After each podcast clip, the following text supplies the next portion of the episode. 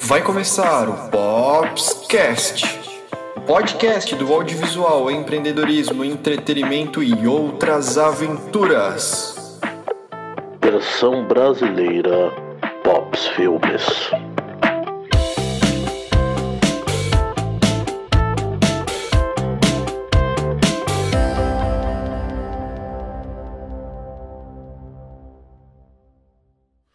Muito bem, muito bem, muito bem. Já tá comigo. Popscast número 12. Muito bem nessa noite aí de 14 de setembro. Essa semana muito louca de tempo de chuva, de sol, tudo ao mesmo tempo agora, não é mesmo? Pedro Moura, como é que você está? Tudo certinho com você? Tudo certinho aqui. Florianópolis são as quatro estações do ano num dia só. Mas é isso aí. Sejam bem-vindos a mais um episódio do Popscast, episódio número 12. Muito bem-vindos. Quem ainda não conhece, por favor, te convidando a se inscrever, dar o like no vídeo, compartilhar aí com a família, com os amigos, com quem quiser, que hoje o papo vai estar tá bom. Vamos lá, Felipe, mais um episódio. Muito bem, minha gente. Hoje é a responsa é grande, eu fico até um pouco tímido de conduzir. Eu tô aqui com uma pessoa que eu tenho uma grande admiração, já tive a oportunidade de filmá-la em eventos, de gravar, editar cursos dela, enfim. E todo mundo que eu comentava essa semana, ela vem ao programa, todo mundo assim, ah, eu vou assistir, vou assistir, porque ela é maravilhosa e tal. Falamos hoje ainda dela, lá na CAT, que eu fazia um trabalho à tarde. Tô com a professora Fernanda Dornelles. Boa noite, Uhul, Fê. Boa noite, coisa boa estar aqui. Muito bom, muito prazer estar pessoalmente aqui com Fê, vocês. muito obrigado por aceitar o convite, que eu sei que a vida a maioria das pessoas que acaba vindo aqui, né, empreendedora, enfim, dando aula para lá e para cá, a, vida, a, nossa vida é corrida, né? Mas então agradecer teu tempo de estar aqui. Ah, é... agradeço também pelo, pela oportunidade de fala e, e de estar conhecendo esse espaço pessoalmente, porque a gente vem trabalhando juntos há um tempo sim, já, né, sim. Fê? E eu estava curiosa, o espaço é lindo e eu também fico muito feliz de estar participando por ser um momento de vocês de de estarem ocupando um espaço e de trazendo informação e canal para troca de ideias. Isso é muito rico. É, eu sempre digo, Fê, que o Popscast ele não é da Pops, né? Ele, o Popscast é de todo mundo que vem aqui. Se a gente tivesse é, é, recursos para isso, a gente faria programa de manhã, de tarde, de noite, sete, oito dias por semana e, né, para dar espaço para todo mundo trazer todo mundo aqui porque Florianópolis, é, graças a Deus, é um dos polos de inovação, tecnologia e empreendedorismo do Brasil, se não o segundo depois de São Paulo, talvez, né? É, então estamos num centro estamos e muitas quentes. concentrando muitas cabeças pensantes, como você, inclusive.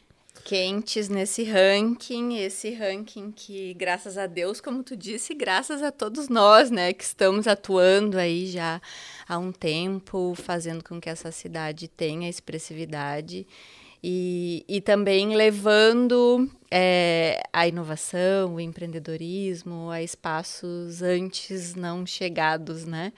É, então tem toda uma transformação acontecendo e eu sou bem feliz de participar de tudo isso. Tem mais coisa acontecendo além dessa pauta que sim, a gente vai falar hoje sim, também. Sim. Tem muita coisa e é bom a gente ir aquecendo aqui, né? Eu disse pro Felipe quando eu cheguei, gente, já participei de podcast, já gravei tanta coisa, mas assim, ó, o ao vivo sempre dá aquele friozinho na barriga, né? E é bom falar para dar uma vulnerabilizada, assim. Sim. E, mas, mas é engraçado, a gente sempre se encontra em momentos assim delicados. Porque eu te conheci eh, no salto aceleradora, no Impact Hub. Sim. E sempre aquela coisa, não, tem que gravar, tem que dar um depoimento e Sim. tal. E foi lá que a gente se conheceu. Depois Teve. a gente trabalhou nos cursos. Ai, foi muito inovação. bacana. Depois na Dream, exatamente. É, tem, tem, uma, tem uma caminhada aí. Salto era muito legal. Eu lembro que foi na pandemia, né, que a gente fez um evento Isso. híbrido, lembra? Exatamente. Tinha nós ali que já trabalhávamos juntos, estávamos presencialmente, e o restante tudo, muitas pessoas, porque era um programa nacional. Sim, né? Sim. E tava é, com gente de bastante lugares. É, eu tenho salto uma história. Espaços. Eu tenho uma história com o salto falando especificamente desse projeto que foi onde a gente se conheceu, que a gente fez uma série de vídeos em 2019, quando a Maíra e a Ariane ainda, as duas, andavam pelo estado inteiro, né? E elas me chamaram pra fazer os vídeos dos Demo Days pelo estado inteiro. A gente rodou dentro de carro. Gente. Eu, as- eu e as duas, né? De carro e Que motorista. barato. é, registrando oito cidades, oito Demo Days. E quando encerrou 2019, eu lembro que eu falei, Maíra, ano que vem vai ter vídeo de novo, né? Porque é um projeto maravilhoso e tal. É, e ela, não, esse ano a gente vai cortar porque a gente vai usar esse recurso para outras coisas. Eu, não, ok, tudo bem. Chega em março, estoura a pandemia. Gente, é muito e a louco. gente tem que virtualizar tudo aquilo. É verdade. Eu acho que a pandemia fez acelerar, né? Muita coisa que a gente já tinha intenção, já tinha interesse. É, eu mesma participava do salto na época, mas ainda trabalhava também oito horas como CLT, oito, nove, dez. e além do salto. E era uma vontade, assim, né? Um sonho do como que é trabalhar em home office, né? Só empresas muito inovadoras estão fazendo isso. Naquele momento E- parecia o mundo perfeito. Exatamente. E aí a gente teve que se adaptar. Na época eu coordenava uma, a equipe de planejamento do Senac. Meus queridos, inclusive. Espero que ouçam. Mas eu vou, mas eu vou te, eu vou te segurar. Eu vou Segura, te segurar segura. porque assim, é, eu sei muito da ou boa parte, né, das coisas que tu já fez e tal e todo mundo no meio do empreendedorismo e inovação se fala e aí a gente acaba ah, a, a Fê, eu acabei de editar um curso, ah, a Fê, isso, trabalhando no Senai e tal, não sei o que, aquela coisa. É, mas, e pra galera que tá chegando nesse episódio e que depois também vai ouvir o episódio gravado lá no Spotify. É, queria que tu agora conhecia a Fê. Queria que tu se apresentasse, contasse um pouco da tua Falar, história né? lá do, do começo. Muito bom, Quem é muito essa bom. menina Fernanda? Como é água na caneca, eu vou ter uma pegada mais profissional, mais séria, porque falou contar a tua história, já podia ir longe aqui. a gente já podia ter outras pautas. É, bom, eu sou gaúcha, né? Eu sou porto-alegrense. Eu Uhum. acho que não tem mais sotaque, mas há quem diga que ainda tem. É, não, é bem, é. bem sutil, mas tem sim. Moro em Santa Catarina já faz 15 anos. é, trabalhei com telecom. Na verdade, eu trabalhava na área de processo qualidade, depois na, na uma área mais de governança corporativa, olhando indicadores de uma empresa de telecom. E aí trabalhei por bastante tempo em Porto Alegre, participei de vários projetos fora do, do, da- da- da- do, do sul ali, né? Indo para outras regiões e tudo, porque na época a telecom era o que mais se tinha de inovador, né? Um ambiente super cool, super muito bacana, assim. Foi uma super experiência, foram quase nove anos. E aí depois disso, eh, eu vim para Floripa. E vim para Floripa realizar um sonho, assim, de estar numa cidade com qualidade de vida, porque quando eu saí da área de telecom, eh, eu estava bem jovenzinha ainda. E, e tinha muito essa coisa da, do estresse, do, do, né, de, de tanta responsabilidade, assim, naquela faixa. E aí, vir para Floripa, eu entendia que era uma forma de conseguir aliar a qualidade de vida e outras coisas. E numa cidade também que, que Porto Alegre tem uma coisa meio. meio metrópole, São, meio São Paulo, assim, né? É. A cidade te engole, né? Totalmente. É outro, é outro clima. Eu vou muito, muito seguido pra lá, né? Porque a minha família tá toda lá. Meus irmãos, meus pais, família inteira, né? Minha sobrinha linda, que aliás ela tem um sonho de ser youtuber. Se ela vê que a tia Fê tá no YouTube, ela vai pedir pra eu pedir like, ela, eu pedir pra. Deem um like aí no canal do, do da Pops. E, mas fora de brincadeira, aí Floripa é, é- é- já, já veio numa outra parada, assim, né? Numa outra proposta, onde o objetivo não era trabalhar mais com telecom, com multinacional. Eu tinha muito essa coisa de- de querer uma coisa mais leve. E aí comecei a dar aula, né? Comecei, trabalhei com jovem aprendiz, com cursos técnicos e tudo. Comecei em Senai, depois fui para Senac, eh, aliás, contrário. Comecei em Senac, depois fui para Senai. E aí atuei com cursos de, de graduação e pós-graduação, com muitos professores, por isso que a galera me conhece, porque eu fazia coordenação de cursos, então vários colegas eram professores na época e aí foi Coordenou, tu é obrigada a dialogar com todo mundo. isso, isso, além dos alunos, então era uma galera muito massa, uma história muito, muito bacana, assim. E aí, ainda em trajetória de S, é, até do, a, o ano passado, eu fiquei. Foram quatro anos e pouco, na verdade, é, numa área mais administrativa, né? No escritório regional, coordenando o setor de planejamento, olhando muito governança corporativa. Tinha uma equipe muito bacana, assim, é, um, um trabalho de bom relacionamento, e aí veio a ideia da transição de carreira. Na verdade, não foi uma. Não, a ideia já existia, né? Mas aí que ela realmente se concretizou. É, porque mesmo muito dentro de, desse ecossistema de inovação e empreendedorismo, eu ainda tinha aquela, aquela tradição de precisar de um, de um contrato CLT para me sentir mais segura. E, e, e, tudo. E essa migração toda, ela foi complexa, né? Para a gente poder dar o passo e, olha, agora eu vou é, trabalhar com CNPJ, eu vou trabalhar num outro esquema e eu quero compartilhar o conhecimento que eu tenho e buscar mais uhum. aprendizados e trocas com as pessoas é, num, num, num, outro mood, assim. Então foi foi, foi muito bacana. Assim. Começa aí o nascimento da Fernanda Mentora, talvez. Também, também. Na verdade, eu já, tra... assim, em Sistema S, quando eu saí de sala de aula, esses uhum. quatro anos que eu fiquei no, no, na administração regional, eu não parava. Eu, eu precisava interagir com mais gente e transbordar tudo aquilo, aquela energia, né? Eu acredito muito nas trocas, nas relações e que a gente é, nunca aprende o suficiente e que essa troca, esse dinamismo é que faz com que, de fato, a gente... É, possa, quem sabe, plantar um pouquinho, mas também possa colher, né? Eu acho uhum. que esse é o, é o ciclo da, da abundância, assim, no sentido de conhecimento, é, de, de, de prosperidade relacional e por uhum. aí vai. E hoje eu tô como mentora é, na Gerando Falcões, e aí são projetos de Rio e São Paulo. Os últimos dois que eu, que eu fiquei responsável eram de Rio de Janeiro. É, e também do Inovativa de Impacto, né? Que hoje quem está uhum. fazendo a gestão é Impact Hub Brasil. Pô, que legal. Muito legal, muito legal. Legal. Falando, falando do Impact Hub também de um outro programa, eu lembro de ti no Chamada de Impacto, né? Sim. né? E isso puxa é, um dos nossos temas ali que a gente elencou, que é a questão de diversidade e inclusão. Existe Sim. um momento da tua vida que, né, por quê? Por, por que essa, a, vamos dizer, essa pauta entrou na, na tua vida, né? Sim, entrou como trabalho, né, Fê? Porque ela sempre me atravessou, sempre fez parte.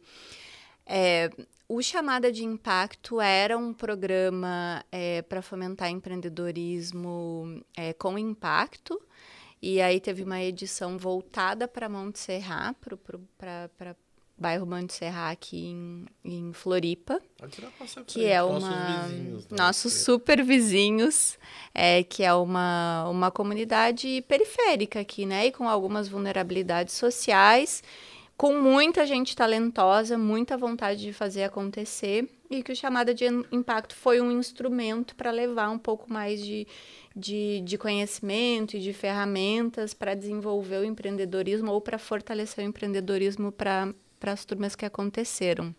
E, e aí a gente fala de diversidade e inclusão pensando nesse público que, que, que estava fazendo parte. É, e quando eu brinquei que é um tema que me atravessa também por questão de é, história de vida, né? Quem, uhum. quem vai só ouvir o programa ou que não vai estar tá no vídeo, é, eu sou uma mulher preta, Aliás, na minha apresentação eu fiquei falando e não disse minha idade, nada, né? É, eu tenho 43 anos e, e o tema de diversidade e inclusão ele já estava um tanto é, é, é, efervescente no mercado, né? Essa necessidade de, de fazer, de, de, de promover a, a, inclusão de públicos dif diferenciados. Inclusive, em 2019, a gente rodou uma edição do Startup Weekend de, impacto social aqui em Floripa, né? Uhum. Não sei se tu acompanhou na época e lembra. mas foi super repercutido, assim, porque imagina, né? Na terra do empreendedorismo e inovação, cadê falar de impacto social de fato? Justo. E na época a gente estava é, formando, fortalecendo o movimento Morro do Silício, que era um movimento de pessoas pretas, é, com Cleusi, com Keila e na época com Douglas, né, que hoje já é falecido, mas nosso grande amigo, nosso nosso querido.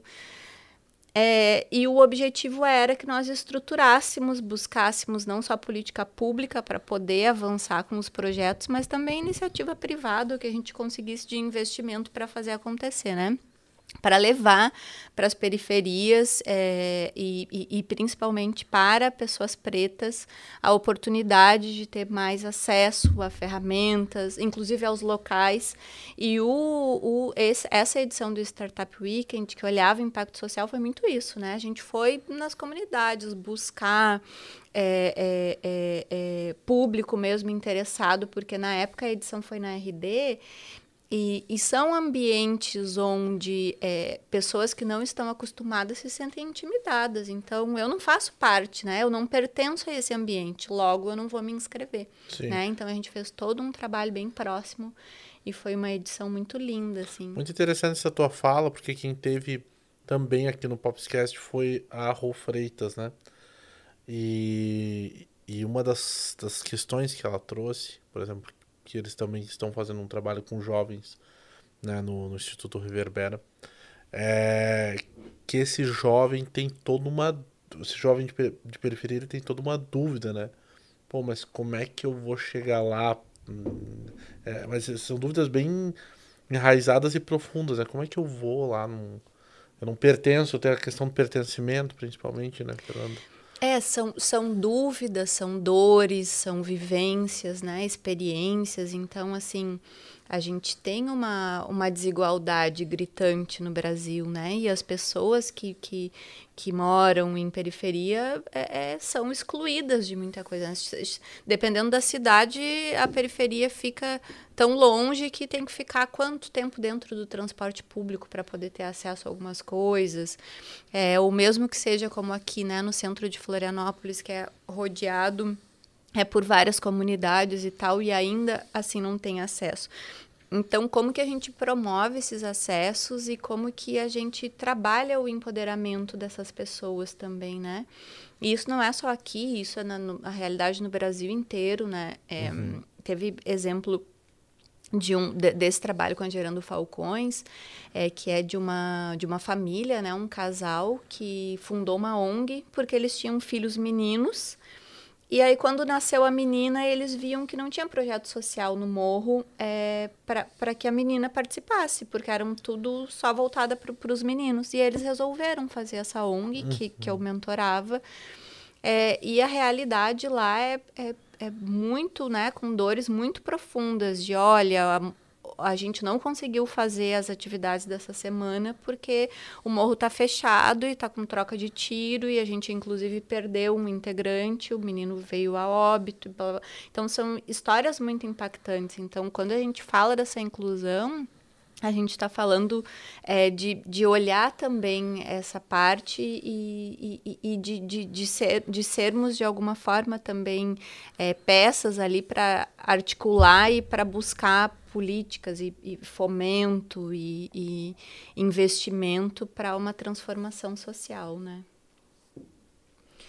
E aí, trazendo um ponto assim, Fê, que é interessante, é, que hoje meu trabalho ele é muito mais voltado em diversidade e inclusão dentro das corporações do que é nesses projetos de fato, né? Uhum. Esses eu acabo é, atuando muito como voluntária e o, o, o, o meu trabalho de, de, de maior parte do, do meu dia e da minha vida tem, tem sido na Singue, que é uma consultoria recente, né? Tem menos de dois sim, anos. Sim. Eu vi o é brotinho, de... eu vi o brotinho da Singue, né? Quando a Thalita né, se desligou do, do Impact Hub. Do e ela, Hub. e ela eu, eu, tive a alegria de filmar o casamento da Thalita do Eliezer. Olha só, Casal gente, muito querido. Eles são maravilhosos. E, e eu lembro quando ela saiu do Impact, ela, Fê, eu tô fazendo um projeto muito diferentão, assim, muito Muito. necessário e tal. É. É, trabalhar com, com Talita e Eliezer é um presente, assim, não só com eles, né, com, com as colegas também, com Raíssa Romilda. A gente tem em Singuê, internamente, um, bem dizer, um quilombo, né, porque são Sim. só pessoas negras trabalhando. A gente trabalha diversidade e inclusão não só nessa temática, né? Trabalhamos divers... não só na temática da negritude. E aí tem parceiros e parceiras assim renomadíssimos, né? Trabalhando questões de LGBTI+, trabalhando questões de, de PCD e, e de gênero. Então, é, os programas que a gente trabalha hoje, eles são complexos e conforme, né, desenhados conforme os objetivos da, de, de cada empresa que procura. E, e além disso, assim, tem essa, é- é- esse olhar, assim, é uma consultoria que, que esse é o jeito de Talita, né, e de Eli também, mas principalmente de Thalia, assim, de, de, de, de humanizar esse, esse, esse processo. Então, que, o- que o trabalho seja algo que a gente possa entregar, mas que seja também prazeroso para todos, frutífero para todos. E é uma troca muito boa, né? Porque aí Sim. a minha formação é muito voltada para gestão, né? Gestão, planejamento, estratégia e tal. É, e aí, Thalita vem da, da antropologia, é, tem um mestrado que já olha ah, o recorte de diversidade, aí tem colegas também que são mais da pedagogia, da educação profissional. Então, assim, a gente acaba se- acabamos sendo complementares e Bem isso também... multidisciplinar. Exatamente, e aí enriquece bastante, assim, é muito legal. E, e falando hoje, Fê, é, de momento de mercado, né, falando de inclusão, de a gente vê aí Nubank, né, um, todo um movimento, é, e, e tu estando na Singue, que eu sei que tem uma série de projetos pipocando em diversas Muito. corporações, startups por aí. Como é que tu, como é que tu vê esse movimento hoje do mercado? É, é, é ainda assim aquela coisa, só uma fagulha no meio do- da escuridão? Ou já há uma caminhada? É, né? é, é perene, é perene o que está sendo construído, eu vejo como perene, assim. É, existiu um movimento de diversidade e inclusão no mercado que ele era muito voltado para para ações de contratação ali, né? Processo seletivo e tudo. Como colocar mais pessoas negras, colocar mais mulheres, colocar mais é, PCD, enfim. é, é- não é lei, como que a gente faz, não precisa de lei e tal, e como que o, o time de, né, os times que trabalham com recrutamento e seleção se, se transformam nesse sentido. Mas, com o passar do tempo e com o amadurecimento da própria sociedade como um todo, assim, né, que a gente vê que hoje essa é uma temática que está totalmente efervescente e que está muito coerente é, é, é, essa busca, né, pelo, pelo equilíbrio, pela equidade e para que o número ele seja retratado não só é, com essa divisão, né? essa, é- essa pirâmide, essa hierarquia que, de raça que existe no Brasil, onde o, o- a pessoa preta está sempre na periferia, está sempre nas margens, está sempre nos piores indicadores sociais e econômicos. Então, como que a gente dá essa virada né? e transforma isso num, num ciclo? Sim, É. porque ah, até te interrompendo, é, veio um, um, um insight aqui. é, eu acho que já há uma certa tendência como, como cultura e, e- e formação de, de coletivos, né? É, eu assistia no domingo o Rock in Rio e que o domingo, né, eh, terminaria lá com o show da Dua Lipa, mas ele foi um, um dos dias muito voltados a essa questão de diversidade. A gente tinha ali Lineker, maravilhosa, adoro né, o vozeirão daquela mulher imensa, de 1,90m e poucos, né, e quando ela abre a boca, ela representa tanta gente, né, né, de, de cor e, e- e- e gênero e tudo mais, né. E, e, e, e, ao mesmo tempo, é, me chamou muito a atenção que eu acho que a linguagem artística durante muito tempo, ainda que muito necessária, muito bem executada, mas ainda era um papel do artista muito numa numa questão de ser diferente, né? Se a gente estiver falando de, sei lá, nem Mato Grosso, né? Como, como gênero, mas não era uma coisa tão. é, não vou dizer seriedade, mas parece que não tinha tanto. A bandeira em si, né? A bandeira de fato, né? A pauta, né? Deixa eu ver se, se assim funciona bem. Eu acho que, eu acho que sim. Que bom. É, a pauta, né, Fê, ela, ela era abordada de uma forma muito diferente e, com, e não trabalhando a conscientização, né, e não uma ocupação de espaços. Hoje, inclusive, a gente fala, Lázaro Ramos que trouxe um pouco essa, essa é, é, é, essa expressão né, de presença e que ela faz todo sentido e não mais de representatividade, porque quando, quando a coisa começou a se alastrar e os movimentos começaram a acontecer, e principalmente ações de marketing, propagandas, né? A mídia começou a, a olhar muito a questão da, do gênero, da, da, da raça e tudo mais. Tinha sempre uma pessoa representando, né? É, os Big Brothers antigos, né? Então era uma Sim. pessoa preta, era um, um, gay, era... Então era, era muito Maju, pouco. Maju, menina do tempo. Exatamente, né? E aí se abriu o olhar, eu acho que a sociedade expande, há uma, há uma transformação acontecendo, né? Percebendo que, olha, isso não está coerente. E isso é uma opinião pessoal que eu vou dar, assim, não é embasado num estudo é, científico, mas o quanto a gente vê é, que, que há uma, uma, um, um, impacto assim da questão das redes sociais, né? Que é o que a gente falava antes é, do, desse espaço aqui, que é que dá esse, é, esse, esse poder de fala, né? Esse instrumento que a gente tem de se comunicar e que décadas atrás era TV e rádio comandado e não tinha outra forma de se chegar nas pessoas, né? E essa, essa, essa possibilidade das pessoas terem mais acesso, essa troca de informação fez a gente resgatar muita coisa, né? Faz Sim, a gente resgatar muita coisa. Então, é, é, um, é um outro momento e aí todo mundo está nessa, nessa corrida para se adequar. É, tu, tu, é, não sei se tu vai dar como falar como opinião ou se de fato é, talvez até citado já por referências, autores, enfim. Mas esse tipo de representatividade né, coletivo, esses coletivos, assim, eles refletem lá no menino de periferia que tinha vergonha de, é, com todas as dificuldades dele, de chegar num RH de, de uma startup para fazer entrevista?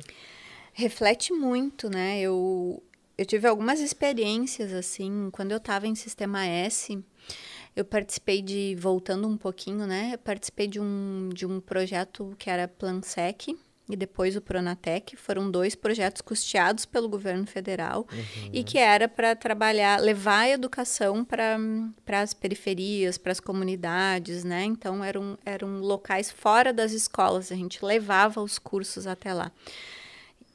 Teve, eu tive é, curso até em penitenciária, aqui em Florianópolis e tal, foram experiências bem marcantes, assim, muito, muito, muito legais, assim, legais principalmente pela oportunidade daquelas pessoas estarem recebendo o, acesso, né? E, e, eu lembro, assim, de uma situação lá no, no na, na Biblioteca Barreiro Filho, que é na, na, no continente, de uma turma que eu fui fazer uma fala, isso já faz anos, tá? E aí tinha umas meninas negras assim, e elas ficaram tipo, gente, essa mulher que tá dando palestra é uma pessoa preta como eu, né? Então, e elas se emocionaram e elas verbalizaram isso porque não esperavam. Então, é, eu acho que, que é, é, isso já era né? Sempre foi necessária essa figura que represente, que faça com que a gente se sinta é, parte e, e, sinta que é possível estar ali, né? Que é um exemplo, uma referência a ser seguida. É, mas agora, conforme as coisas vão se ampliando, tem muito mais referências, né? E isso é muito bacana, assim. Então, essa transformação, ela, ela é para cada vez e cada vez representar muito mais, né? Sim, sim. Uh, eu, eu, eu acredito que essa caminhada é uma questão de dar voz, né? Porque o que eu observo, se eu não estiver equivocado, é que, de maneira geral, as populações, as pessoas de periferia, têm mais consciência de classe do que pessoas das classes mais altas. Né? Tem mais consciência de coletivo, pelo menos uma observação minha externa. Né? É. É, essa questão do coletivo é, é um outro ponto também, assim, quando a gente fala de diversidade e inclusão, é, é a gente a, aprender, né, se educar ou se reeducar, a não olhar só a diferença das raças pela dor, né? pela uhum. dor, pela escassez e tal. E, e, e, o racismo, quando a gente fala e tem todo um recorte social, ele vem muito nesse sentido, né? Então, como que a gente faz para que, que não seja só nesse formato? E aí, o quando a gente, quanto mais a gente consome autores negros, né, é, é, estudiosos, né, e, e, tudo mais que a gente começa a enriquecer esse material, além de arte, além de muita coisa que, que a gente tem disponível, a gente começa a entender um pouco mais essa cultura, o que é muitíssimo importante. E essa nossa cultura ancestral, quando se fala de África, tem muito a ver com o coletivo. Aliás, uhum. tem só a ver com o coletivo, né? Porque a África entende que, é, é, é, é isso, né? milênios atrás é uma história que a gente olha o negro sempre nesse recorte da escravidão para cá então uhum. que sofrimento Justamente. viemos para o Brasil e é isso e tal mas assim olha toda a riqueza que foi esquecida ou apagada na verdade não esquecida né mas que não foi possível de trazer para o Brasil mas que hoje se tem mais acesso. E aí a coletividade é isso, né? Inclusive tem um, um autor, o Renato Nogueira, que é sem ir, Renato Nogueira. É, ele fala assim, ele fala de amor, ele fala das relações numa perspectiva afro-indígena. É, e ele traz, né, do, que o amor, inclusive, é uma construção coletiva é, e a necessidade de fortalecer essas relações. E aí tem vários outros estudiosos, né? Então, essa essa coisa da filosofia africana, esses tempos eu até fiz um curso com, com a Catícia Ribeiro, que também é outra maravilhosa, é, é, traz, né, é, essa força, assim, e aí a gente começa a entender todo o porquê, né, é porque tá uhum. na nossa ancestralidade essa visão coletiva, e, e, e, aí quando a gente entende que essas relações, elas são narradas nessa forma, a gente percebe que é, o que a gente tem de modelo hoje, que é egoísta, que é né, voltado só para o seu crescimento e o crescimento da sua própria família e tudo mais, enfim, isso tem a ver com é, é, o, o, o, modelo é, colonial que, que, que, se deu e que não tem a ver com todos os povos que fazem parte daquilo, né? Sim. Tem a ver com um povo só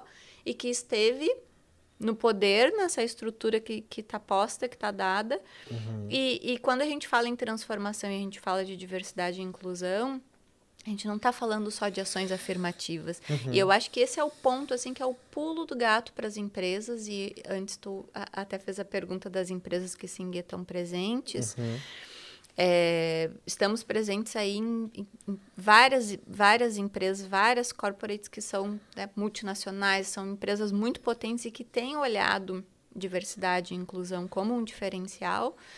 E aí um dos cases que eu trago aqui é, é o de Natura Co, né? Que, que uhum. Natura, Avon, The Body Shop, então o, o conglomerado todo ali de Natura faz parte, onde a gente tem um programa de aceleração de carreiras que ele tem duração de um ano, né? Inclusive, ele foi matéria em revista Exame, Forbes, assim como a própria Singue. Uhum. Sigam nas redes a Singue, que vocês vão ter muitos conteúdos interessantes. Eu sigo, eu adoro. É, e assim, gente, é, o que acontece é que se entende e, e, e, cientificamente, se nós fizermos estudos diagnósticos e, e usarmos instrumentos para medir isso, como fizemos em Natura, que é uma empresa genuinamente interessada nisso, é, se percebe que há barreiras, né? É, para as pessoas negras elas ascenderem de cargo. Uhum. Então, assim, tem pessoas negras, mas elas não estão, pelo menos na mesma velocidade, ocupando cadeiras é, maiores. E Sim. por que, que isso está acontecendo, né? E aí se identifica que essa cultura que a gente está falando e esses, é, é, é, é, essa questão da ancestralidade, o que é usado e o que não, e o modelo que é posto e o que não, acaba sendo uma barreira porque eu tenho uma cultura, entro numa empresa, numa lógica de inclusão, mas a empresa diz que vai me abraçar, ela não quer transformar a cultura dela colocando a minha junto. Uhum. Então, isso não é diversidade e inclusão de fato, né? O que a gente precisa é enegrecer os costumes, trazer costumes também indígenas, né? Faz, fazer um, um, misto ali de, de cores, não só nas uhum. cadeiras ocupando, mas também na cultura. Então, é, em agosto, nós levamos, fizemos um trabalho presencial lá muito bacana, que foi um, um, um um especial, é, é, é, especialmente em ancestralidade africana para os acelerados que são pessoas negras e aí, desde de, de levar materiais e, e, e, estarmos é, muito abertas a essas trocas, né? O que são é, os adinkras, o que, que é o símbolo desse tecido, quem é esse autor e tudo mais, a gente levou também muito conteúdo que fazia com que as pessoas é, criassem ali uma bagagem ou aumentassem a sua bagagem, né? Para que aquele coletivo fosse fortalecido, porque o, o que a gente vê é isso, as pessoas. E, e, essa geração mais jovem eu acho que está tendo mais facilidade, né? Uhum. Mas uma geração como a minha, por exemplo, que entra no mercado de trabalho e sofre esse choque cultural, o que faz é, é se adaptar àquela realidade, né? E aí, levando para a questão do PCD, a gente tem uma parceira que é a Camila Alves, que é maravilhosa, que inclusive uhum. vai estar numa novela da Globo agora. Opa. Mas o grande, a grande atividade dela é, não, não é só ser atriz, ela é uma super profissional, uma doutoranda, ela é psicóloga e trabalha, né, uma ativista também e trabalha a lógica de pessoas com deficiência, não com essa visão de, ora, né, que pena, ora que... Então, assim, humanize aquela pessoa, né, entenda que ela é uma pessoa é, é, é, que, deve estar inserida na, na, na, na, naquele ambiente com naturalidade, com... E tem uma outra questão, né, Fê, só te interrompendo um pouquinho, e que no outro dia que a, a Rô teve aqui, eu também fiz essa provocação. Não é, não é com a intenção de ser polêmico, mas eu acho que há também, ainda há né, é, uma caminhada de muitas empresas que usam esse ah, nós temos funcionários negros como uma coisa cool, né? De não, como tu dizia, de não abraçar, entender a cultura dessa pessoa e tudo mais, o que há por trás. Dizer, não, olha, a gente é legal, a gente, olha que legal. No nosso episódio a gente tem hoje a Fernanda, né? E, e, a gente se conhece, não é essa, é realmente entender o contexto. E eu, eu tento, uh, dentro da minha ignorância a respeito do tema, aprender muito. Né? Por isso que eu tô quietinho aqui, eu tô só ouvindo. Mas tem essa coisa, né? De ser cool, né? De ser legal, porque não, ó, a gente é, tá trazendo de, mulheres. De surfar na onda, né? Surfar na onda, ó, tá na moda, todo mundo tá falando, então a, a, minha peça publicitária ou a minha ação interna, ela vai a ver com isso, ela, ela, ela vai ela vai nessa onda, mas não é real, assim. Uhum. E por isso que a gente traz exemplos que são, de fato, é, visando uma transformação, né? Uhum. Uma, uma transformação cultural é, mais profunda e mais perene para que isso aconteça. Então, assim, vai ter com certeza, né? E não só as empresas, como as próprias pessoas, né? Hoje ninguém quer olhar seus vieses inconscientes e se perceber onde eu estou sendo preconceituoso para me transformar, né? Por vezes as pessoas preferem só dizer, olha, não tem preconceitos, comigo tá tudo certo, né? Então, assim, essa transformação, ela é coletiva, ela é, é, é, né, sociedade ou organizações dentro daquele ambiente interno, mas ela também é individual. Sim. Né? E aí precisa disso que tu diz, assim, olha, dentro da, do meu conhecimento, que é pouco, da, da minha ignorância, eu tô aqui para aprender. E todos nós estamos, né? Mesmo a gente que trabalha com com diversidade e inclusão. A gente está aprendendo todos os dias. E aí, essa fala que eu estava trazendo aqui da Camila é, é isso, é esse aprendizado, né? Porque aí ela disse assim: olha, eu já não estou mais nem simpatizando com a palavra inclusão. Porque quando eu estou indo dentro das corporações, eu estou sugerindo que elas se deixem um pouco aleijadas.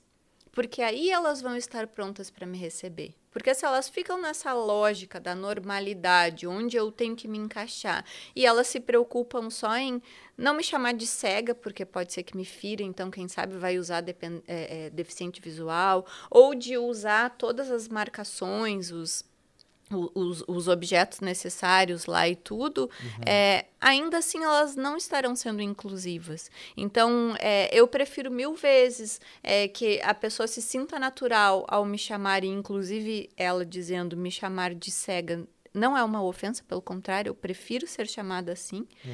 É, e que ela se transforme, que ela entenda que aquela palavra não é o problema. E, e eu acho que até para pessoas negras tem, tem muito isso, né? Então dizem, olha, tu te ofende se eu te chamar de preta? Ai, não, mas é hoje em dia não pode mais falar negra. né? Teve uma fase que falavam, ai, só pode chamar afrodescendente, né?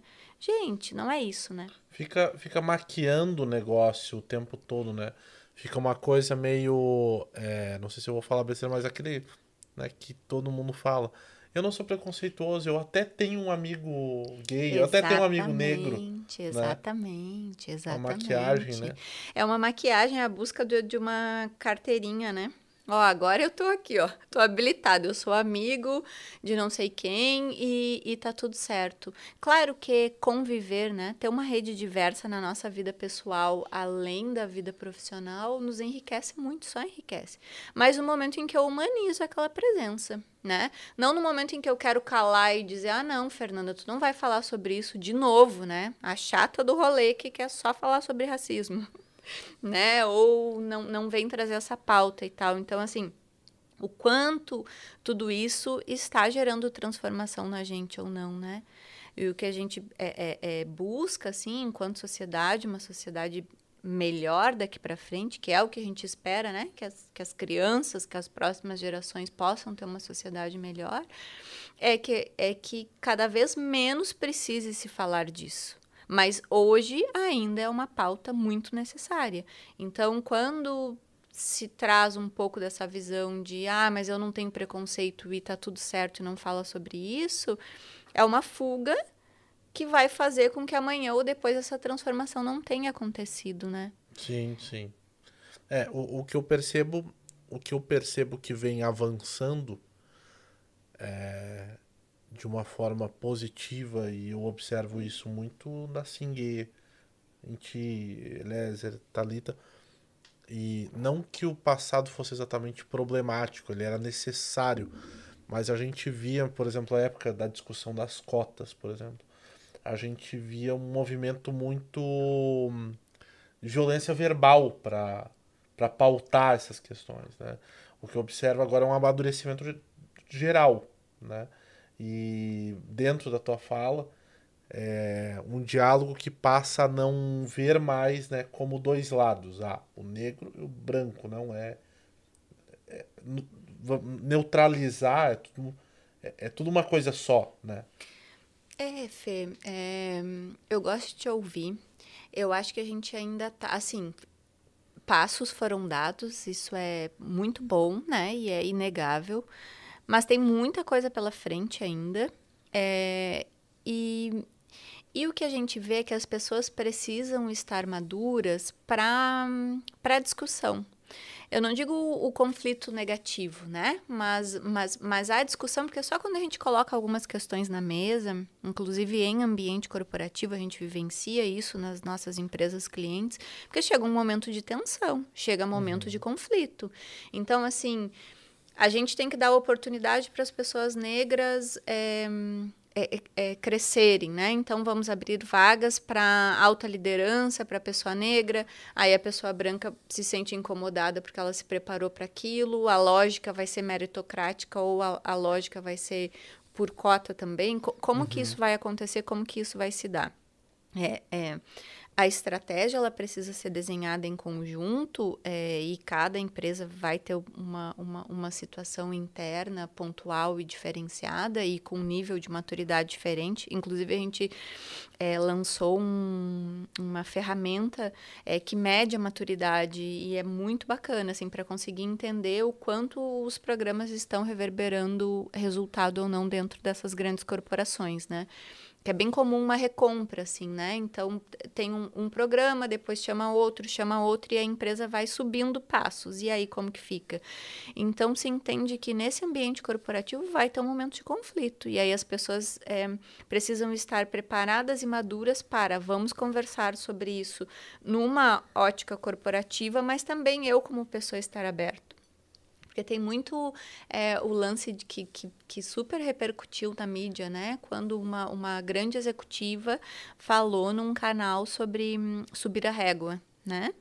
E aí teve toda uma repercussão, só que essa expressão ela é muito comum e, e a gente esses dias fazia um, uma reunião com uma, uma empresa prospect, né? Que, uhum. que acabou, inclusive, nem, nem fechando com a gente, porque era, eles tinham um, um, orçamento bem menor e tal, mas aí é, é, é, é, usado, foi usado no dia e é usado frequentemente esse, esse termo, como se as pessoas negras, as pessoas que, que, que, que vão fazer parte de, de programas específicos, de ações afirmativas, elas não tivessem preparadas.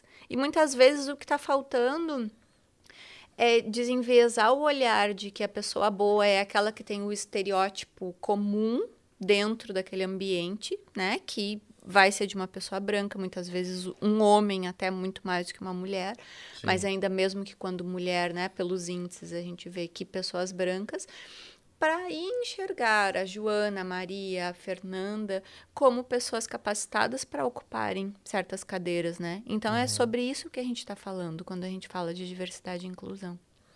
Entendi. É, a gente chega aqui 20 horas e 46 minutos, a gente tá com um coro muito legal, a gente tá bem assistido, mas tá todo mundo quietinho, tu tá dando aula, tá dando show. Mas a Carmen Suzana Arbelo Martins mandou palmas aqui. Ela é minha tia, é querida. Tia, ela tá beijo. Ela é sempre minha audiência, além de minha tia. Um beijo, saudade. Maravilhoso. O Popscast tem essa característica. A Fernanda, provavelmente, a minha Fernanda, né? Minha esposa provavelmente tá, tá assistindo. Assistindo também. A... Beijo pra ti também, então, Fê. É, e as tias também. Tem a tia Rita, tem, enfim, a, a família da Fernanda cola junto aqui. É, Fê, a gente tinha colocado é, a gente já tinha conversado mais ou menos em off. É, como tu vê, né, hoje de, de ganhos, né, é, sociais, corporativos, né, dentro de, de dessas, se é que eu posso falar assim, se eu não estiver falando errado, dessas eh, implementações que uma corporação super responsável como a Sing faz, o, o, o, o que gera, o que traz, assim, vamos lá, a médio prazo, a, a, curto prazo e a longo prazo. Sabe, Fê, que antes de responder diretamente isso, vou compartilhar que esses dias eu estava pensando, né? Pensando, assim, sobre a minha trajetória, sobre é, ter esse olhar para empreendedorismo, é, ter essas mentorias e, e ter essa atuação dentro das corporações, quais que são as diferenças, os pontos de encontro, né? E aí a gente está falando aqui de, de mobilidade social, a gente está falando de transformação cultural, a gente está falando de oportunizar para pessoas que historicamente é, é, é, estão ali é, pouco valorizadas, com poucas oportunidades de mudarem a, a sua vida, a vida da, da, das famílias e tudo. É, e, e, e, tendo esse olhar aí para estruturar é, ferramentas que, que, que façam com que as coisas fiquem mais iguais e mais equilibradas, né? Tem um longo caminho a percorrer, mas eu acho que é isso. Quando eu vejo é que lá no início a gente falou de empreendedorismo social uhum. é, e falamos de empreendedorismo dentro das periferias também, que não necessariamente é empreendedorismo social. É, também tem esse papel né, de, de, de, dessa mobilidade e de levar ferramentas. E aí, quando a gente fala isso dentro das corporações, tem ali os principais personagens, né, os protagonistas, que são essas pessoas que é, estão é, sendo beneficiadas com esses programas, no sentido de já serem muito competentes, mas é, terem mais ferramentas ainda para conseguirem atingir seus objetivos de carreira. E a transformação dentro das, das empresas, né, com estratégias mais definidas para isso, com programas acontecendo né, para é, é, é qualificar todo mundo que faz parte disso. E uma coisa interessante que acontece é que quando a gente fala principalmente quando a gente fala em questões de raça e, e programas de aceleração de pessoas negras, é, a gente olha muito o racismo e muito diretamente as pessoas que não estão incluídas. Uhum. Só que quem tem que fazer parte junto e quem tem que estar dentro desse plano de transformação são as pessoas não negras também. É, são eu, as pessoas eu sem penso deficiência muito também. sobre isso. Né? Exatamente. Né? Porque se, é, ao meu ver, parece que a gente da maneira se a gente fechar a, a gente continua criando polhas, continua vamos, sei lá, usar um termo bem esquisito, mas criando certos quilombos hipermodernos, talvez. Não? É, a ideia é o que, né? A ideia para mesclar isso é fortalecer toda essa cultura, mas entender que até é princípio de inovação, né? Fazer com que uhum. quanto mais multidisciplinar, quanto mais é, é, misto de competências diferentes e de culturas e de até é, personalidade, traços de personalidade mesmo, é, o produto, né? Seja produto ou serviço, mas o resultado do que a gente está gerando é muito mais potencial de conseguir atingir um número maior de pessoas, de conseguir é, acertar mais, né? Então, quando as empresas buscam isso, elas também estão pensando em algo é, é, é, é que, que dê um alicerce para que os seus resultados sejam atingidos com, com mais é, com mais perenidade mesmo, no sentido de, olha, estamos construindo algo que vai durar para muito tempo. E aí, dentro desses programas, a gente tem um olhar também muito grande para as lideranças, independente se são pessoas negras ou não negras, mas na sua maioria são pessoas não negras, do como que elas estão prontas para receber é, a pessoa que, que, que, veio de um programa de aceleração e que está ali super pronta e competente, mas vai ter um olhar enviesado para isso? Essa pessoa vai ser tratada diferente? Porque por vezes acontece. Assim como a gente vê dentro de um supermercado, dentro de qualquer ambiente, ao, ao, né, a, a, mídia trazendo aí exemplos de pessoas discriminadas e que, e que sofrem racismo, nos ambientes corporativos, não num, num sentido criminal, mas num, num, sentido de, de velar um pouco, é, mas pelas atitudes, fechar as portas, serem, ser, ser uma barreira, né? É, isso pode acontecer também, e acontece. A gente tem exemplos que acontecem. Então, como que a gente faz essa transformação cultural que tenha esse olhar para todo e que rompa essas barreiras e que realmente faça a coisa ficar é, mais fluida possível, né? Uhum. Aí, pra, nessa linha, assim, inclusive, a gente está com um, um, grupo de estudos na Singue de compliance antidiscriminatório, que está muito bacana. É, e no grupo faz parte, inclusive, é, especialistas de compliance, né, convidados, é, parceiros que são especialistas em compliance, para a gente poder ter toda a parte jurídica, né, de, de esse arcabouço aí de conhecimento e que a gente possa entrar com essa lógica antidiscriminatória, porque quando a gente está falando de programas, de políticas, de ações dentro das corporações, muitas vezes, é, que já existe compliance, muitas vezes não chega no canal de denúncia.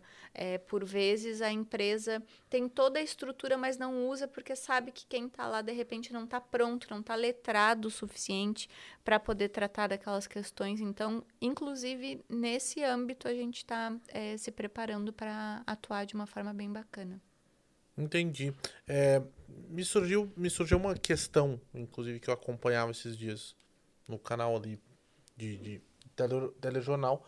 A gente recentemente completou um aniversário das cotas, né? Dez é, anos. Dez anos de cotas. E, e aí é muito interessante falar contigo, porque tu é professora, tu, é, tu vem do, do, do mercado de educação, antes de estar no mercado de inovação e empreendedorismo. É, como, como tu enxerga esses 10 anos como um impacto?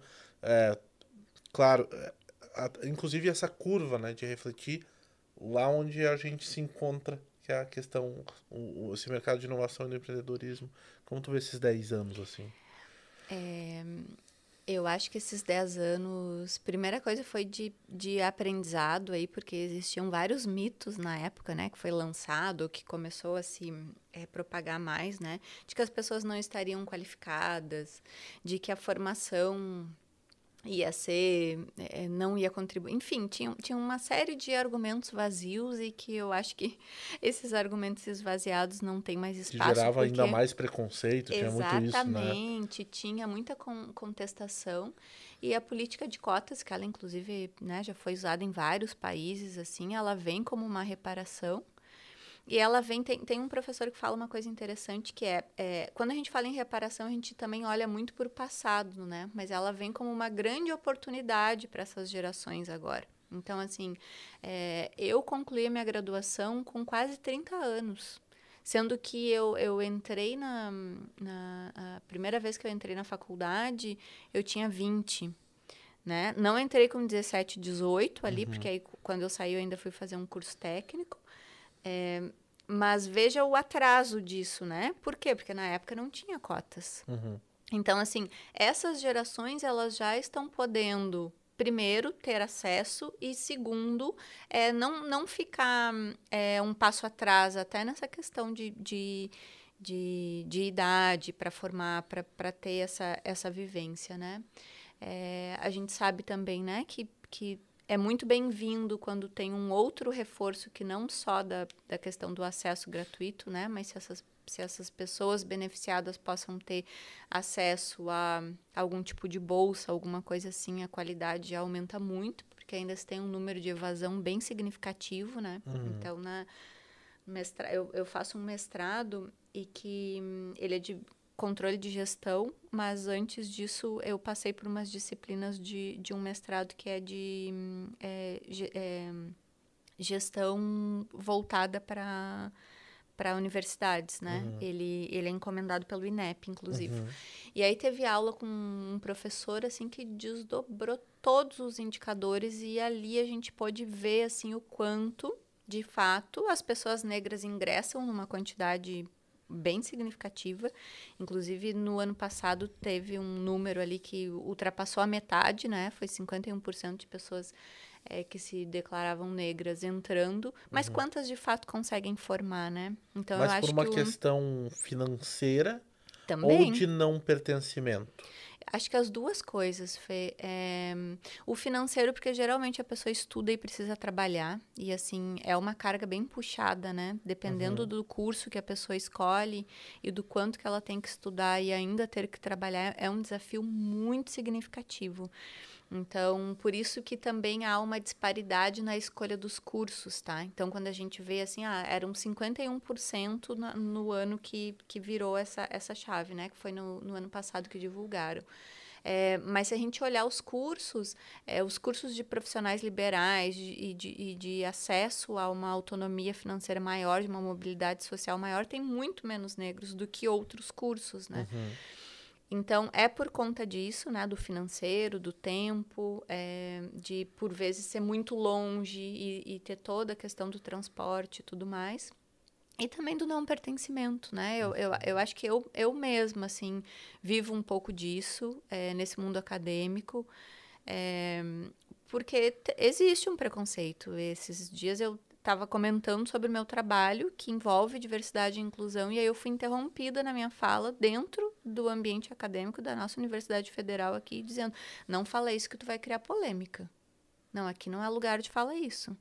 Então, assim, Caramba. foi, um, foi um, uma tesourada, né? Um balde de água fria. Exatamente, Gigante. num assunto que é extremamente importante para a sociedade hoje, né? Quando que aí o assunto foi substituído para ser falado de da cerveja que era do estado tal, tal, tal. Ou Sim. seja, É interessante você tocar nessa questão econômica da população negra, porque na semana passada a gente teve, gente- vamos falar um pouquinho fora de Brasil, a gente teve a despedida, eu sou muito fã de ter, a gente teve a despedida de Serena Williams, né, eh, no, no, no US Open, no Aberto dos Estados Unidos. E durante o discurso dela, ela falou que se ela não fosse uma campeã, grande jogadora, que ela, como mulher negra, jamais poderia ter seguido aquela carreira. né, Que ela talvez tivesse abandonado também. sim.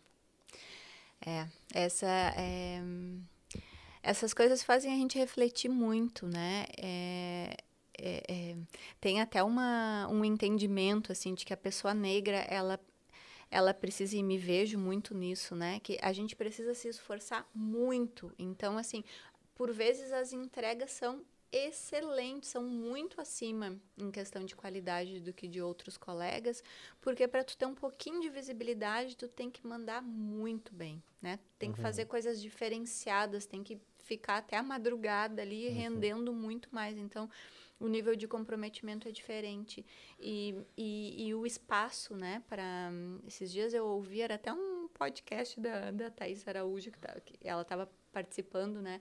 E Sim. ela dizia, assim, que tempos atrás era uma cadeira, né? Então, era uma pessoa jornalista, uma pessoa atriz, uma pessoa, né? E eu me vi por várias vezes nesse lugar de sendo essa uma pessoa, é como se fosse a cota, né? Já uhum. era uma uhum. cota velada. É, e aí existe essa questão do não pertencimento que tu tinhas também falado antes, né, Fê? Porque, não, se eu sou a única pessoa aqui, eu me sinto deslocada, eu me sinto tendo que mudar alguns dos meus hábitos para fazer parte, né? Uhum. E o quanto é difícil frequentar lugares e ver que, ó, as pessoas pretas desse lugar estão trabalhando e, e, e, e, só eu que estou aqui, né? Uhum. Ou eu estou numa cadeira de, de trabalho ou de enfim, então é um sistema que já passou da hora. Eu, eu fico muito feliz por a gente estar tá tendo essa oportunidade de falar aqui e em qualquer lugar que se tenha oportunidade, porque o convite que eu faço é para que todo mundo reflita, né? É, pessoas não, bran é, não negras e, e negras também, né? porque é, a gente faz parte de uma sociedade extremamente racista, onde é um racismo estrutural, que muito se fala, se usa esse termo, né? Mas que a gente está falando aí de, de uma criação, né? Todo mundo vem aí de, de uma de uma lógica familiar que por vezes perpetua esse racismo, né? uhum. né? E às vezes, na, na, inclusive nas famílias negras, existe esse replique quando é, não há uma aceitação, não há uma busca de letramento, não há, não há uma busca de, de conhecer toda essa cultura. E, e muitas vezes, a maioria das vezes, porque não tem acesso, né? Uhum. Porque não conhece, porque não.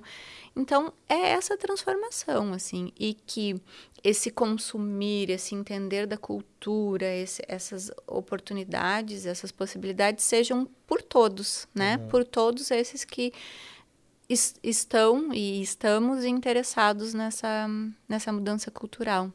Uma pergunta, uma pergunta que me surgiu, é, pergunta pessoal mesmo, não está em pauta, mas existe também é, Fernanda, não sei como é que vocês trabalham de repente isso na Singue, mas existe também um, um alto preconceito, por exemplo, da dentro da negritude de ah, isso não é para ti, isso é coisa de, né, de que horrível dizer isso, né? Mas oh, isso é coisa de gente branca, bem, bem sucedida.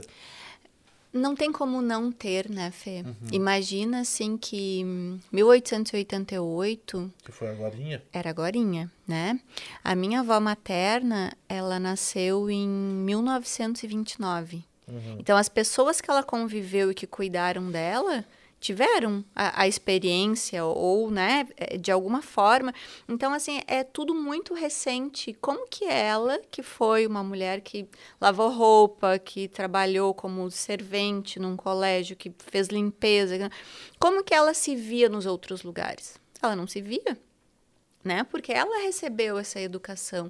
Então, como que ela vai transmitir isso para minha mãe? Como que ela transmite isso para mim e para todo mundo que fez parte, né? É, então, assim, essa árvore, ela é, é ela é muito significativa e, e, demora muitas gerações. É uma, é uma barreira cultural, né? É, é, é uma questão cultural por conta da, do meio, né? Da sociedade a qual a gente faz, faz parte, assim. Agora, o que a gente precisa conforme, né? Vamos amadurecendo nesse sentido, é quebrando isso, é fazendo é, promovendo essa transformação para que as próximas gerações já tenham acesso de forma diferente. Né? Então, é, existe essa, essa falta de amor, né? de autoconhecimento, de amor próprio, de valorizar os seus traços, o seu cabelo. É, a gente tem um país também que é muito mestiço, então tem uma dúvida ali, né? Quem é preto, quem é pardo, é isso mesmo que é negro, né? Então, é, é, uso, não uso. as classificações é, ONU, Unesco mudam a, a todo tempo isso, né? É, a gente, a gente acaba seguindo essa. é, desde a década de 80, lá o Brasil segue essa lógica de, de que negros são pretos e pardos, né? Entendendo que pa- pardos são pessoas mestiças, mas que têm na sua. Na- na- na sua árvore, é, é, pessoas negras então carregam traços, né? Porque a gente está falando aqui de fenótipo, então conta, né? Não só a cor da pele, conta também é, é, é, os outros traços, assim. Então, como que a gente passa a valorizar? E isso é uma coisa bacana também, né? De ver as menininhas novinhas usando seu cabelo e tal. Eu lembro que foi 2019, fim de 2018, eu passei a máquina no cabelo, né? Fiz uma revolução, assim. Raspou. Pra, raspei total. total. o cabelo, porque eu usava o cabelo com química, o, o cabelo para ficar mais cacheado, assim, para não ficar tão volumoso, como se fosse feio, né? Na época não tinha essa aceitação, principalmente em ambientes de trabalho, assim. E foi uma repercussão, assim, eu lembro que eu fui questionada de, nossa, mas por que tu fez isso? Vai parecer que tu tá doente, tu não tem medo que as pessoas te confundam, porque a cabeça careca, né, o que vai parecer. Eu dizia, gente, já viu a, a capa da, da Vogue desse mês? Por coincidência, é uma mulher negra e careca. Então eu falava porque estava preparada para aquela resposta, né, quase, quase debochada. Mas é isso, assim, então vamos nos empoderar, seja com características é, é, fenotípicas, seja com competências técnicas, seja com é, ancestralidade e cultura e por aí vai. Interessante, interessante isso que, que, que tu falou. Mas eu fiquei pensando aqui, é, tu não acha que essa, essa, vamos dizer, essa coisa de assumir essa cultura, as características, ela vem e vai? Porque eu fico pensando, por exemplo, no no movimento dos Panteras Negras, Black Power, né? É, que a gente tá falando lá, Verão do Amor, né? 67. Tu não acha que isso meio vem, parece que o mundo fica num vem e vai e entra numa. Tem uma questão moda também nisso, né? Tem uma questão moda e tem, tem também uma questão de estrutura de poder, né? Uhum. É, 1960 e poucos que aconteceu no Brasil, né? Então, assim, né? É depois, do, depois do golpe, toda uma repressão. Então, o quanto as pessoas podiam, de fato, né? Dar, dar continuidade. É, e aí tem, tem toda essa, essa questão. É, te- tem um... Acho que foi o Wagner Moura na, na- no podcast do Mano a Mano. Tô falando de outros podcasts, mas ouçam os outros, mas ouçam esse também, né? Por favor. os outros episódios também estão ótimos. É, e aí o Wagner Moura falou, né, que, que as transições políticas acabam impactando, né, e que o Brasil encaretou. Então, assim, depois de tudo isso, o Brasil encaretou total, né? Não, não, nem vamos só falar de raça agora. Tudo que se fala hoje de poliamor, de expressão de gênero, de sexo, de orientação sexual, tudo isso lá naquela época já estava se tendo um movimento de Sim, liberdade Total. né? E aí a coisa simplesmente é, é, é, foi reprimida e agora que está se voltando a pensar nisso, claro, né? Duas gerações depois, então as pessoas já já estão fazendo num outro modelo, assim. Mas eu acho que tem essa Uhum. Já se- interferência. Já se falava disso, né? Já se Exatamente. falava disso. uh, O poliamor. Eu acabei de falar, 67, Verão do Amor, né, Woodstock nos Estados Unidos. Tema totalmente normal, né? Exatamente. Exatamente. É, Fê, a gente tá chegando aí 21 horas e quase 10 minutos aí, a gente tá super bem assistido e o tema maravilhoso, aula maravilhosa. Espero que eu não tenha falado nenhuma besteira no meio, espero. Estou aprendendo sempre com todos os convidados. Todos não nós. sobre só sobre o tema de hoje, mas Fê, Fernanda 2022. Singuê, toda a tua carreira que eu conheço boa parte. É, para onde está indo essa mulher hoje? Olha, os planos futuros continuam em Singue. Eu tô, tô bem apaixonada, assim. Eu, eu gosto de fazer as coisas apaixonada, né? É, tem, tem uma coisa na minha vida que eu nunca fui demitida. Eu sempre fiz as minhas escolhas, né? E não sei se isso é bom ou ruim, mas foi assim que aconteceu. E de estar ali, né, pilotando a minha, a minha própria máquina, digamos assim. E, e eu estou muito apaixonada pelos projetos aos quais eu estou fazendo parte, pel, pela proposta de fazer essa transformação dentro de grandes corporações. É, não a só que, a que as grandes. também é maravilhosa. A né? equipe, eu ia chegar Eu nisso, conheço, né? Eu conheço algumas E, e pessoas. além de maravilhosas como pessoas, assim, é muito conhecimento que a gente troca. É uma honra fazer parte, eu digo isso para eles, em especial Tali. Eu até falei com ela antes de vir para o podcast, disse, olha, eu vou tocar o nome Singue lá, tá tudo bem? Ela disse, mas fale sempre, Aliás, que eu sei que vai trazer. Aliás, senhora Thalita, a senhora já foi questionada de vir aqui. Eu, eu, quero, eu quero um programa com os dois, Thalita e Lézer, casal do coração. Ai, gente, eu tive casal o prazer do de coração tive mesmo. o prazer de filmar o casamento deles. Gente, que história bacana, que bacana. Thalia, assim, ó, ouvi-la é sempre uma aula, é sempre um aprendizado. Ela é uma pessoa maravilhosa. É, muito legal. Estou cercada de boas pessoas, bons projetos, então a ideia é essa, assim, é continuar nessa trajetória de diversidade e inclusão dentro das corporações, mas também fazendo, fazendo as mentorias, também trabalhando, de repente estando um pouco mais com a cara na rua, assim, com, com palestra, com talks e tal, que eu dei uma segurada, assim, para conseguir concluir também, né, meus projetos pessoais, que às vezes eu me atolo muito de coisa e não dou conta. Nós, né? É, é isso aí. Isso, exatamente. Mas sigamos, né? Sigamos com, com as nossas redes aí, nos tornando também cada vez melhores enquanto seres, é, nos reinventando e nos é, quebrando os nossos paradigmas, porque a gente nunca sabe de nada, né? E até pegando a tua fala ali de, ai, talvez eu tenha falado, todos nós estamos, acho que, em constante aprendizado. E essa é a missão da vida, né? Que a gente aprenda e reaprenda e nas relações é que a gente fortaleça tudo isso. Que maravilha, Fê, que maravilha. Agradecer desde já a, a- a tua presença, conseguir um tempo teu, que eu sei que essa hora tu estaria dando aula, né? E Fê, hoje quem quiser entender melhor sobre tudo que a gente falou, né? é procura a professora, professora Fernanda Dornelles, procura Singue.